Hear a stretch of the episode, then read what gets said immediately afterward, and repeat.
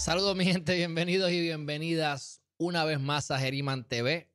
Déjenme saber por favor cómo se escucha esto, si se escucha bien. Hemos tenido varios problemas técnicos en la pasada hora, pero eh, ya por fin estamos aquí de vuelta. Queríamos hablar un poquito sobre muchas de las cosas que han estado pasando. Sé que no he estado haciendo videos en las últimas semanas. Parte estuve de viaje, parte simplemente me he cogido un pequeño break. Pero este, quería hablar con ustedes porque me han escrito personas. Primero porque no me habían visto en las redes y segundo porque simplemente pues están muy preocupados por diferentes, ¿verdad? Cosas que están pasando en el mercado. Pero vengo aquí simplemente para que ustedes vean, entiendan lo que posiblemente está pasando y para que mantengan la calma. Eh, varias de las posibilidades de las cosas que se están diciendo por ahí es que tiene que ver con el conflicto de Ucrania, Rusia. Eh, pues eh, en parte como los mercados son sumamente volátiles, pues la realidad es que pasan cosas extrañas. Ahora, en lo que verdaderamente comenzó a estimular toda esta caída, que cuando vas a ver la gráfica, obviamente después de que ves al perro sabes el sexo que tiene, si es hombre, es macho o es hembra, ¿verdad? Pero para allá, para noviembre, finales de noviembre, y se empezó a comentar sobre todo lo de, lo de la, ¿verdad? El, gobierno federal, a decir que iban a comenzar a, aumentar los niveles de eh, los intereses.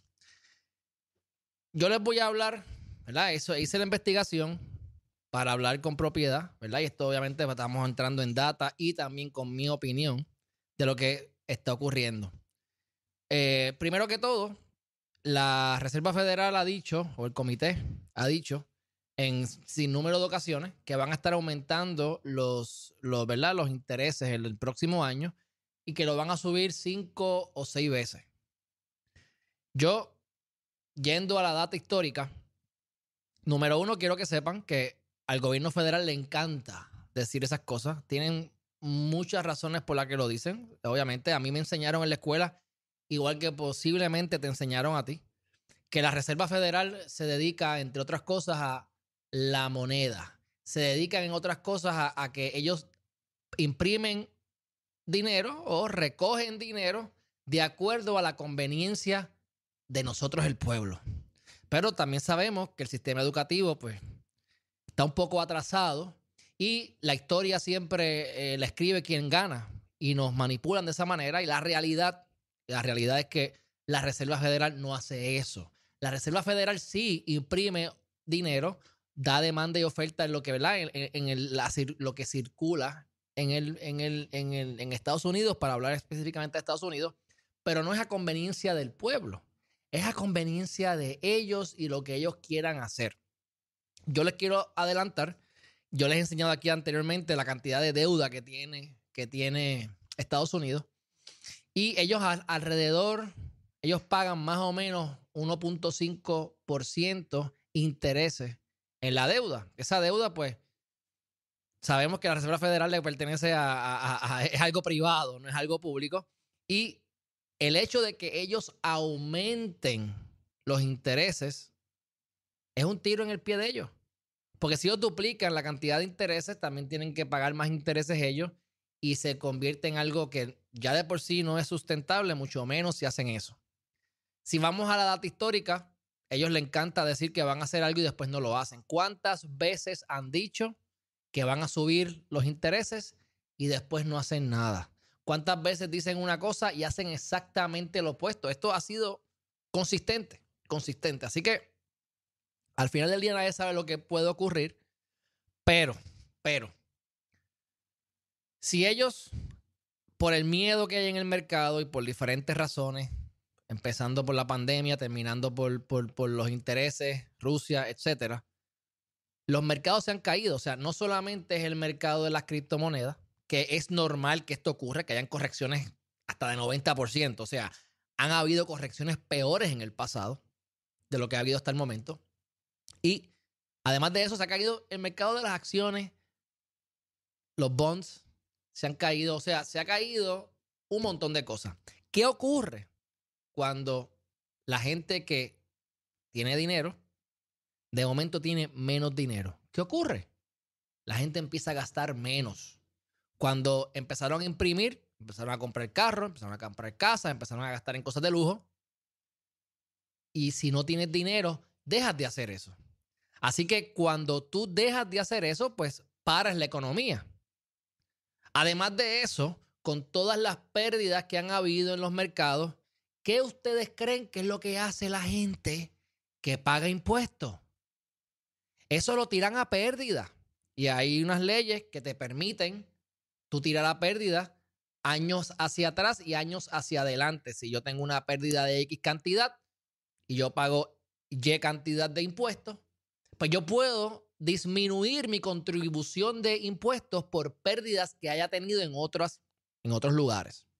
En el caso de lo que está ocurriendo ahora, si hubo pérdida millonaria en las acciones, pues eso es menos ingresos para el gobierno. Así que probablemente, probablemente, eh, los ingresos y los recaudos del gobierno este año serán menores que los del año pasado. Lo que eso significa que es como un efecto dominó un efecto de bola de nieve que va creciendo y va creciendo. Y al final del día sería un tiro en el pie del propio, del propio eh, gobierno federal hacer estas cosas. Nadie sabe lo que va a pasar, yo no sé lo que va a pasar, es simplemente observando y haciendo mi, mi investigación y viendo lo que ha ocurrido en el pasado. Eso es lo primero. Lo segundo es la cantidad de gente, y, yo pues he hablado mucho de esto en el canal, lo que son las, el problema con la inflación, que eso es un problema grande. Y obviamente, las estrategias van modificándose de acuerdo al mercado.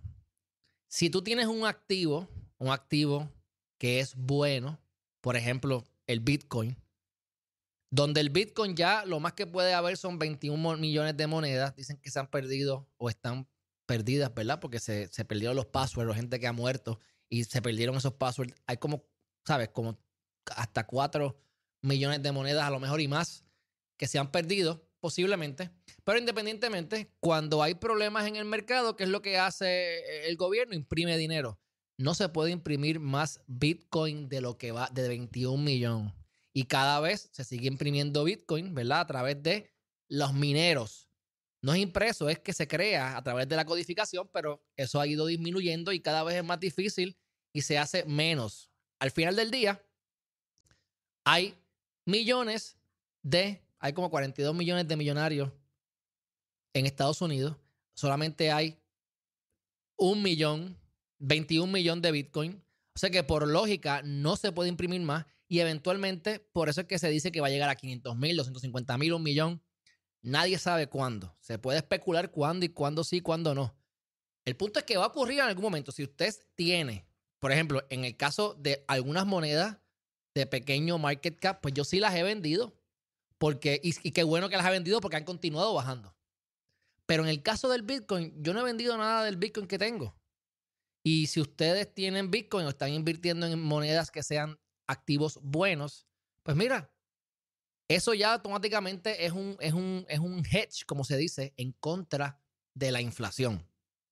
Así que no se deben preocupar tanto por eso, primero. Segundo o tercero, eh, problemas con los mercados.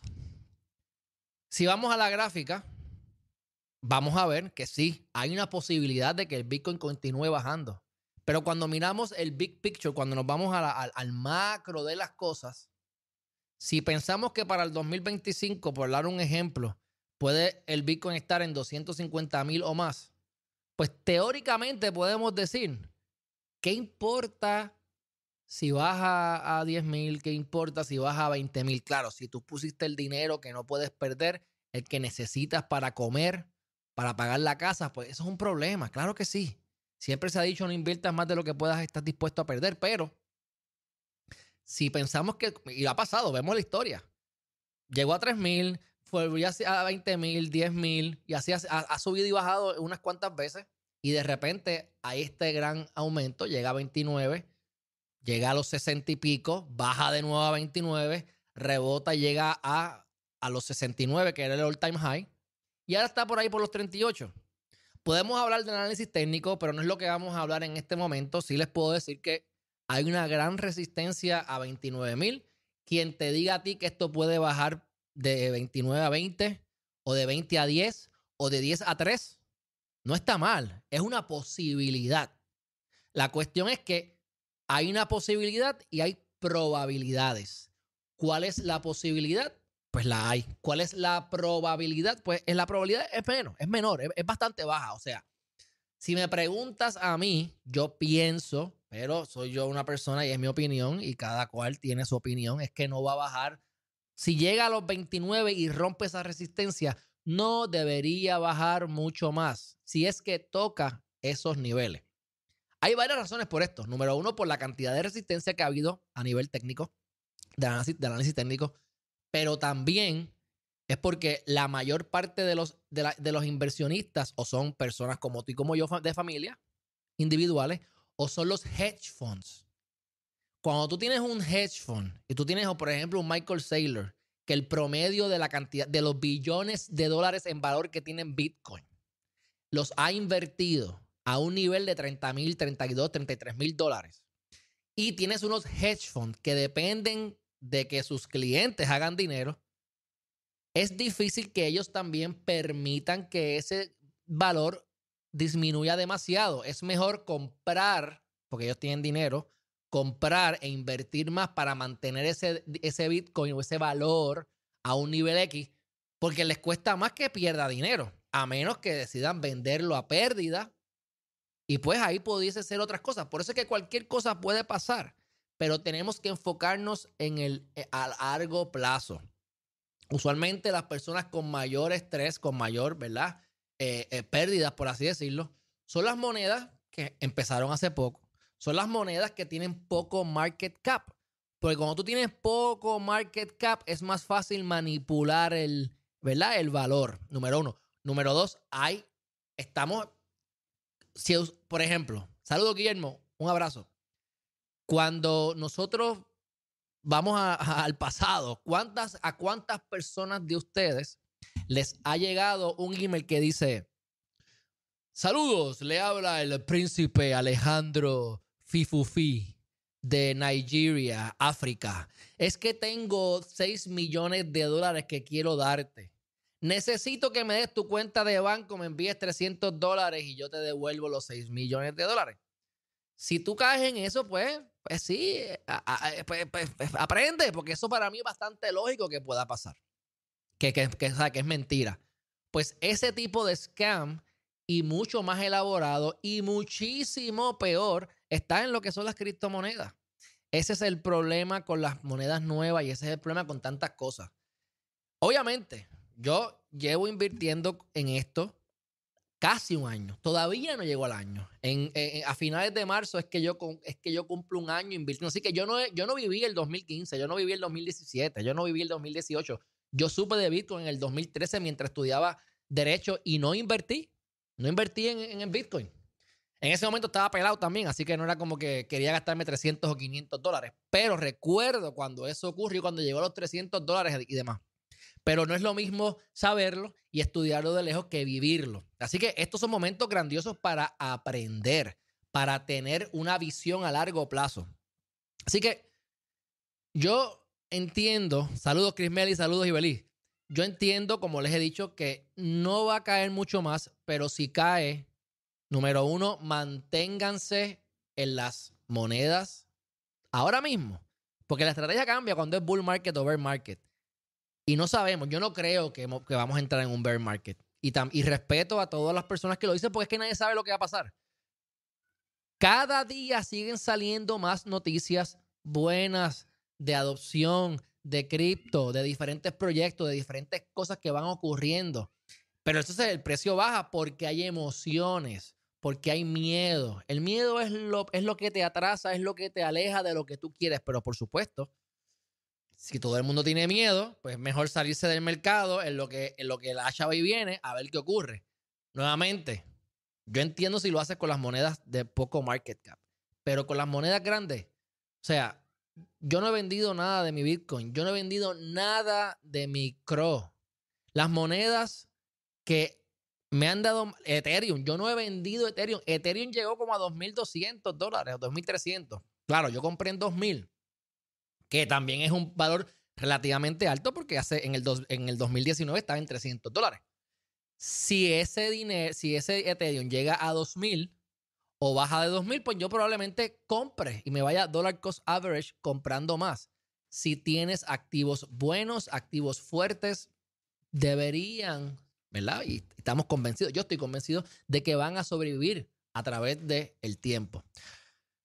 Si vendes, si vendes a pérdida, en el caso de este tipo de moneda, pues puede ser que te arrepientas. Ahora, ¿cuáles pueden ser diferentes estrategias que puedes implementar en caso, en caso de que comencemos un bear market? Que la posibilidad está ahí. Y hay quienes dicen que ya estamos en un bear market, aunque yo difiero de esa opinión. ¿Qué ¿Y qué es lo que yo estoy haciendo? No, no sabes, por lo menos en considerable parte de mi portafolio, estamos moviéndonos a monedas estables que nos generen un APY o un APR considerable. Cuando yo compré con, con mi amigo, una amiga mía, la propiedad que se vendió en noviembre, se compró en el 2016 por ahí, a finales de 2016. Esa propiedad tenía el potencial y, de generar 36%, por diferentes cosas terminó generando como un 18 o un 20%. Sin embargo, eso es buenísimo, buenísimo en bienes raíces. Ayer puse una noticia, un, story en, Instagram donde decía, eh, CNN dijo que eh, ha habido un, récord de aumento en precio en bienes raíces y el aumento en un año fue de 19%. En el caso mío, como era una propiedad que estaba en el gueto, que, que, estaba con plan 8, que se compró bien barata, que hubo que meterle, que, que meterle mano, estaba destruida, pues el retorno es mayor porque el riesgo es mayor y plan 8 paga más. Pero el hecho de que tú generaras 10%, eso es buenísimo. Buenísimo. Pues mira, mi gente, usted tiene dinero en el banco que le está generando punto bicicleta. Pues, ¿qué yo hice? Y lo he dicho anteriormente, pero ayer transferí un porcentaje considerable, ¿verdad? Del, portafolio a eso. Se llama Nexo. Nexo.io, Celsius.io, hasta mismo crypto.com. Tú pones tu dinero en moneda estable a un staking de 8%, de 10%, de 12%, dependiendo de la plataforma y si cumples o no con los requisitos. En el caso de crypto.com, y yo que estoy haciendo staking, que ya me dieron la tarjeta de crédito, no, me ha llegado físicamente, pero ya tengo el número, tengo todo, ya la puedo usar, este, como si la tuviese físicamente.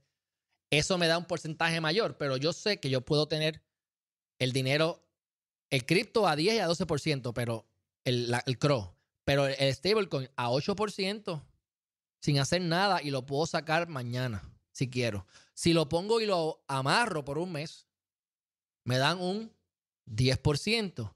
Si lo amarro por, dos, por 90 días, me dan un 12%. Así que tengo el dinero en Nexo. Ahí lo tengo a 8% porque no he comprado la cantidad de Nexo suficiente para, de, la moneda para que me den el 10%. Porque como el mercado está tan loco, no quiero meterle dinero, un 10% de mi portafolio al Nexo que después caiga. Así que hasta abril yo no pienso comprar nada. Hasta abril más o menos no pienso comprar nada. Sin embargo, si lo tengo ahí al 8%. Entonces lo que voy a hacer es que voy a transferir otra porción que tengo para crypto.com y una tercera parte lo voy a amarrar a 90 días porque no me interesa usarlo. Una tercera parte lo voy a amarrar a 10% a 30 días porque es menos, ¿verdad? Por si acaso, pues no amarrarla por mucho tiempo y tener a 8% algo en caso de que llegue alguna oportunidad grandísima que de momento el Bitcoin caiga por debajo de 29, caiga por debajo de 3000 eh, dos mil dólares el, Ethereum. Y entonces compremos un poquito e ir, e ir comprando a ver cómo va bajando. Pero las estrategias de bear market son muy diferentes a las estrategias de bull market.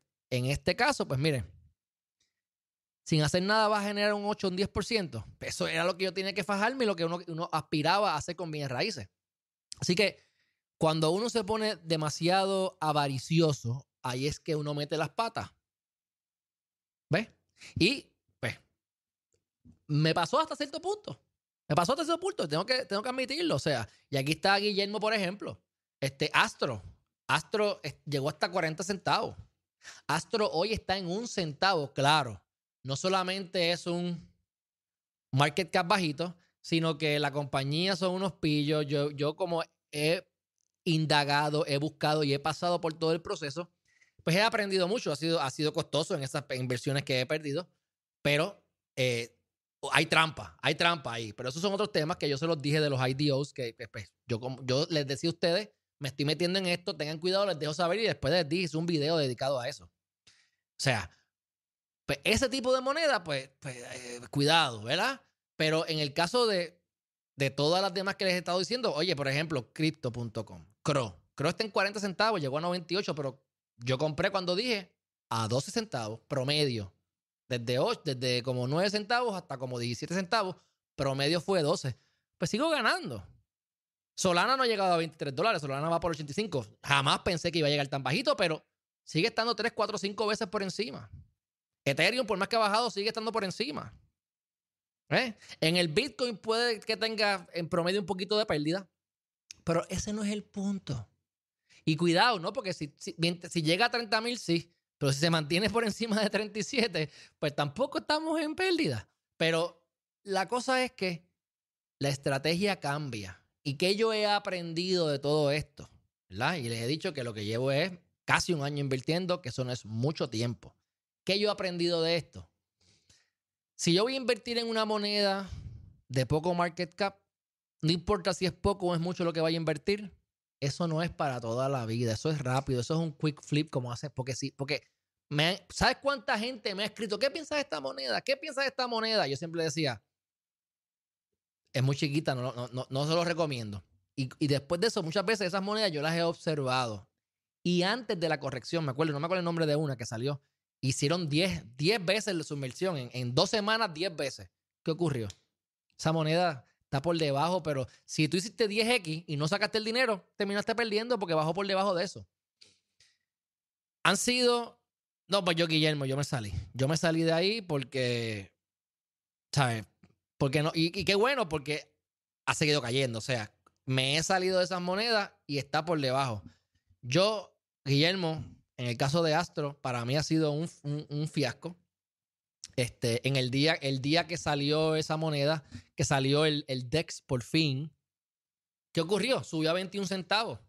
Estaba en 30, bajó a, a bajó como a 9 y subió un día a 21. ¿Sabes qué pasó, Guillermo?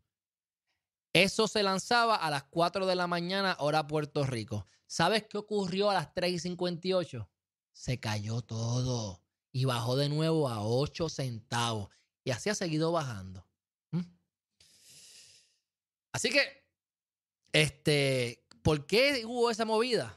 ¿Mm? Cuando hacen los lanzamientos, vamos a lanzarlo en PancakeSwap a las 11 de la mañana, hora Puerto Rico. Eso ya lo había dicho.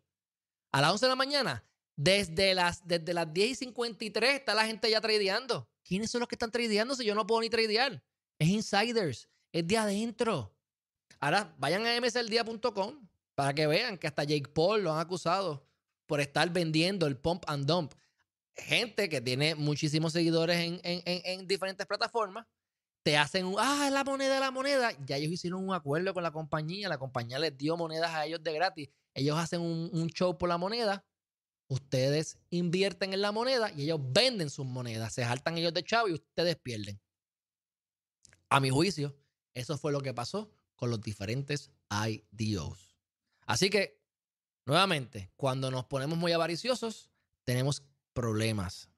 Puede ser que des un palo y siempre la gente cuando te va a vender un producto, te venden los extremos. No que si esta persona se hizo millonaria, no que si X o Y y Z.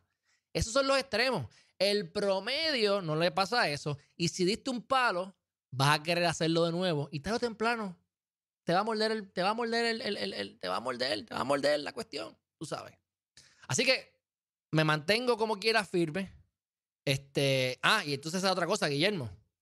Hable, habla, habla, de, habla de que. Habla de que. De, de velas. Eso iba a ser en Cardano. Pero entonces no pudieron lanzar la plataforma en Cardano, sea por responsabilidad de Cardano que no pudo proveerle lo que prometieron o lo que sea, pero eh, en velas. Yo para poder sacar mis monedas tuve que hacer 20 mil bridges para poder sacarlo. Pero está bien, no puedes perder. En, eso es ¿verdad? tu opinión y no hay ningún problema.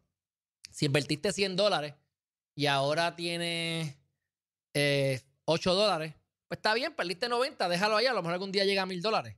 Pero si invertiste 5 mil, 10 mil, 20 mil, lo que sea, pero que es más cantidad, pues eso sí puede ser que, pues mira, tienes que conservar lo que es el capital. Así que cuando yo voy a esa moneda, yo sigo viendo, han bajado más del 50, 60, 70% de cuando yo vendí y ya yo vendía una pérdida considerable en ese tipo de moneda. Así que pues nada, eso es parte del aprendizaje y yo pues aquí estoy para compartir lo que aprendo, compartir lo que sé y obviamente hacer mi investigación para hablar de las noticias. Y por eso es que está msaldia.com. Ahí estamos todos los días poniendo cinco noticias diarias. Y vas a tener una idea de lo que está ocurriendo. Así que si llegaron tarde, pues por supuesto, vayan al principio del video porque ahí les, estoy, les expliqué, a mi opinión, por qué no estamos en un bear market, por qué es que puede ser que están ocurriendo estas cosas y por qué es que la reserva, por qué es que el gobierno federal con gran probabilidad no va a aumentar los intereses. Incluso, incluso, les digo, les digo, les digo en esto, ¿qué ocurre con este problema de Ucrania? ¿Ustedes piensan verdaderamente que el gobierno federal va a dejar de imprimir dinero, va a aumentar los intereses con todos estos conflictos bélicos y la gente que ha perdido dinero en el stock market. Porque acuérdate, les hablo de cripto, pero se ha caído todo. Mi teoría, oye, y me puedo equivocar. Las he pegado un montón de veces, pero me he equivocado también. Como nos equivocamos con las monedas estas que les estoy diciendo lo último. Oye, probablemente van a seguir ofreciendo ayuda, como hicieron en la pandemia, a lo mejor a menor grado. Yo espero que si van a hacerlo debe ser a menor grado porque dieron un montón de dinero, pero probablemente sigan dando porque no pueden dejar parar la economía y no van a pagar ellos mismos más intereses. Así que vamos a ver qué ocurre. Es importante estar atento de todo lo que está pasando en el, en el mundo. Pero mi gente, si tienes unos activos buenos, compraste Bitcoin, compraste cosas buenas, buenos assets. Esto es a largo plazo. Busca la manera de seguir generando dinero y seguir poniendo poquito a poquito dollar cost average a través de los próximos meses. Y vas a ver que si no estás poniendo el dinero que necesitas para vivir, ¿sabes qué? En el 2025, 2026, 2030, el juego ha cambiado y vas a haber ganado mucho dinero. Ahora mismo, eh, el, el, el market cap está en, en, en, en, Nada más Bitcoin está como en 700 billones. Cuando estuvo en más de un trillón solamente el Bitcoin. Creo que estábamos como en 1.7 trillones cuando estuvimos por más de 3 el market cap completo. Pero lo que se espera es que esto llegue a 10 y más trillones. ¿Recuerdan cuando salió el celular? ¿Recuerdan cuando salieron las computadoras? Casi nadie tiene computadora. Yo recuerdo que mi abuela me compró una computadora eh, en el 1996-97. Yo fui de los dichosos y gracias a ella pude tener esa. Eso fue un sacrificio gigante para ella. Esa computadora costaba como 2 o 3 mil dólares y era una computadora que si tú la ves ahora, eso, no eso, ni prende, vamos, de lo, de lo porquería. En ese momento era la gran cosa cuando estábamos en modem. Así que yo agradecido toda la vida por ese esfuerzo que ella hizo, porque me abrió las puertas a todo esto. Pero ¿Cuánta gente tenía computadora? ¿Cuánta gente tenía celulares? ¿Cuánta gente tiene celulares ahora? ¿Cuánta gente tiene computadoras? Todo el mundo. Así que lo mismo va a ocurrir con diferentes monedas, como por ejemplo Bitcoin, Ethereum. Y habrán algunas monedas Layer 1 que puedan tener algunos golpes. Solana ha tenido sus golpes. Han hackeado diferentes cosas. Pero lo que sea Layer 1, eso tampoco yo creo que va a, a desaparecer así de fácil. Miren Avalanche como ha subido, aunque ha bajado otra vez, pero si, lo comparan con el año pasado, siguen en ganancia. Y si compraste cuando estaban altos y estás en pérdida, aguántate, porque esto es un juego a largo plazo, mi gente. Así que, para terminar, para terminar, es interesante lo que ha pasado en Canadá. No voy a entrar en la cuestión de la política porque esto no es eh, el tema político, ¿verdad? Pero fíjense como el Trudeau se ha puesto a amenazar y a decir, vamos a congelar las cuentas de banco y están congelando cuentas y, están congel y vamos a congelarte las criptomonedas. Bueno, ese es el problema de las cuestiones centralizadas. Cuando yo les digo Nexo, cuando yo les hablo de crypto.com o les puedo hablar de Coinbase, esas son cosas centralizadas. Y sí, uno tiene que, debe tener un porcentaje ahí. No es porque es más seguro, porque es fácil, porque te dan un buen por de, de interés. Pero si viene el gobierno federal y quiere congelar, es probable que tengan el mecanismo a través de diferentes citaciones supinas y demás con la corte, el tribunal, para sacar la información. Pero ¿qué pasa si yo tengo mi dinero en Metamask? ¿Qué pasa si yo tengo mi dinero en una wallet aparte? No hay forma de que te congelen eso. Así que otras razones adicionales para que ustedes aprendan de DeFi. DeFi. Y les he dicho que la mejor, dentro de lo más seguro y mejor APY que yo he visto, es a través de UST, que es el stablecoin de Terra Luna, a través del protocolo de Anchor, Anchor Protocol, que se ha mantenido en los últimos, por lo menos que yo sepa, seis meses, generando sobre 19% de APY. Yo todavía no he invertido ahí porque le he dado énfasis más a Nexo como si fuera una cuenta de ahorro. Eh, lo voy a hacer a través de crypto.com porque como me llegó la tarjeta, tengo la facilidad de convertir esas cripto al mundo real y generar un 3% de cashback de CRO. Pero la próxima inversión que haga con el dinero que vaya generando las diferentes cosas que estoy haciendo, porque sí hay inversiones que, que, han funcionado y están funcionando a diario, es para meterlas en dónde. Pues parte de eso en Anchor Protocol a través de una wallet descentralizada. No hay forma que el gobierno te bloquee, no hay forma que el gobierno te pueda congelar eso. Eso es tuyo, tú eres tu banco.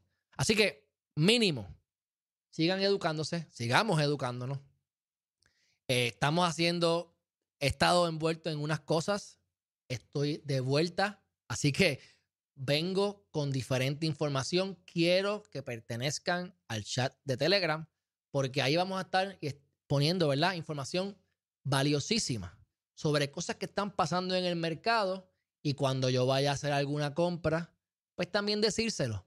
En estos momentos, aunque he aprendido muchísimo, todavía la capacidad para yo poder hacer dinero consistentemente en daily trading es complicadísimo.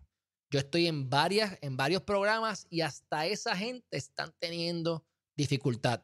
Si han hecho un par de chavitos, yo lo que estoy es observando, porque está todo muy volátil. Pero los fundamentos son los mismos. Protejan su capital. Busquen el staking si llegamos a un bear market tengan por lo menos un 30, un 40, un 50% de su dinero en monedas estables para paz mental y recordando siempre que hace poquito tiempo 10% era un montón.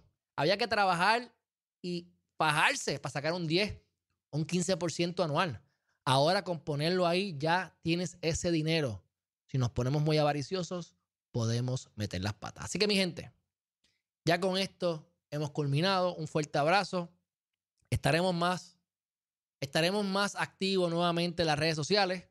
Este, no sé cuántos videos en vivo voy a hacer. Este lo quise hacer en vivo porque pues estoy bregando con la computadora. Si se fijan, la calidad de la cámara es mejor. Estoy usando la cámara eh, principal que me compré el, el, año pasado y haciendo unas cositas más.